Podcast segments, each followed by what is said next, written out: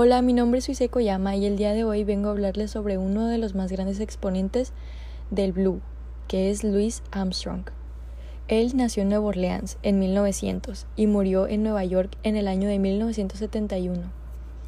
Louis Armstrong fue un trompetista, cantante y director de grupo de jazz estadounidense. Sus inicios fueron en su ciudad natal.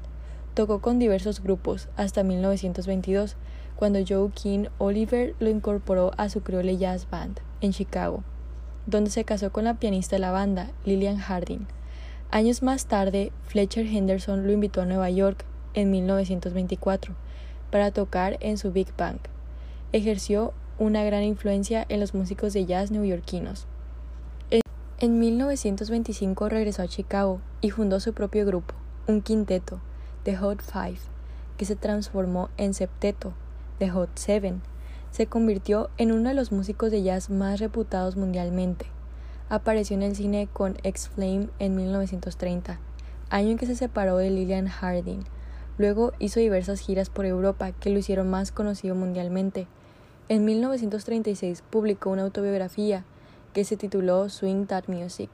Siete años después se casó entonces con Alpha Smith y en 1939 participó en la realización de Swimming the Dream, una versión del sueño de una noche de verano de William Shakespeare. Tras cuatro años de matrimonio, se divorció de su segunda esposa y contrajo matrimonio con Lucille Wilson.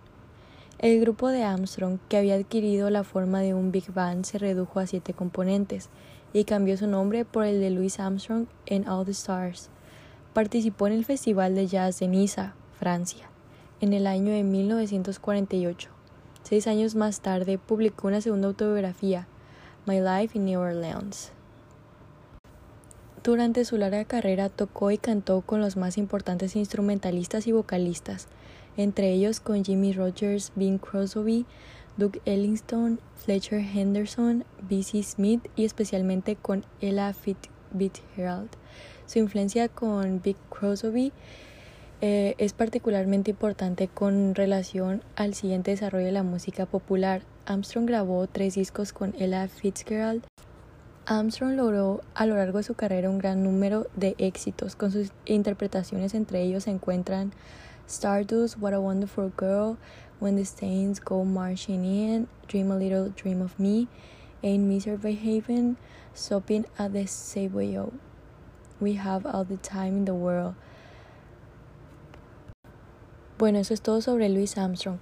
Él me pareció una persona muy interesante de contarles, ya que solo con ver su cara se le ve el carisma y todo lo que logró, la verdad me impresiona mucho. A, a continuación les voy a presentar un clip de una de sus canciones.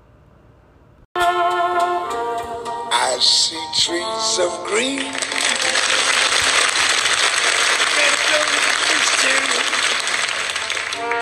See them blue for me and you. And I think to myself,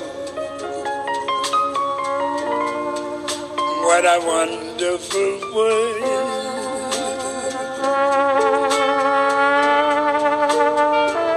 I see skies of blue,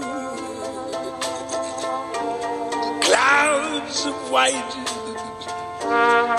bright, blessed days, dark, sacred nights.